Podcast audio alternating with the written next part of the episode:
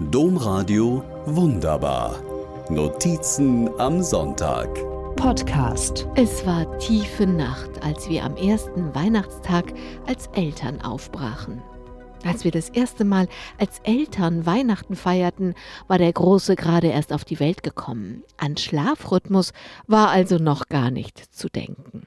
Wie alle frisch gebackenen Ersteltern sind wir jeden Tag von morgens bis abends beschäftigt, das Wunder zu bestaunen, das da in unsere Welt gepurzelt war.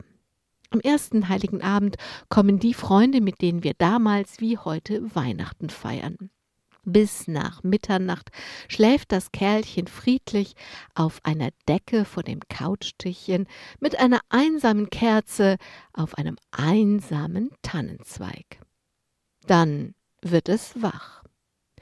Gegen halb eins ist von Weihnachtsruhe immer noch nichts zu spüren. Das Kindchen weint und weint. Als das Weinen weder vom Hunger noch von nasser Windel kommen kann, brechen wir einfach alle zu einem Nachtspaziergang auf. Es hat geschneit. Das Kindchen auf meine Brust geschnallt, darüber der wärmste Mantel meines Mannes, den wir finden können, stapfen wir durch Schnee und eine sternenklare Nacht. Wir sprechen wenig und wenn nur leise.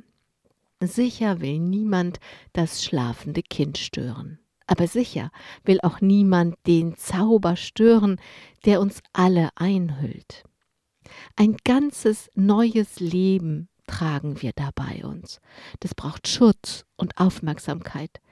Und zugleich werden wir von der ersten Sekunde an beschenkt, mit Zukunft beschenkt.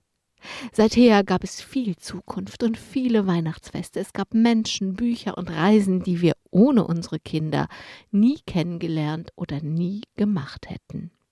Und es gibt Weihnachtsfeste, die wir ohne die Kinder nie gehabt hätten.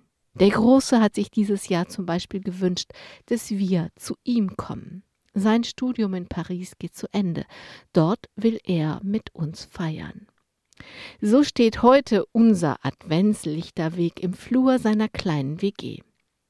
Wer hätte das damals in der sternenklaren Nacht gedacht? Also ich gewisslich nicht.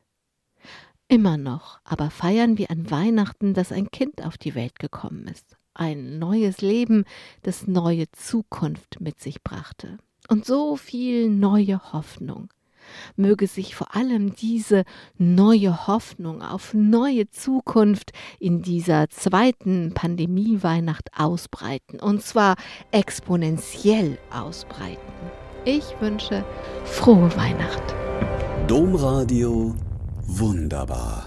Mehr unter domradio.de slash podcast.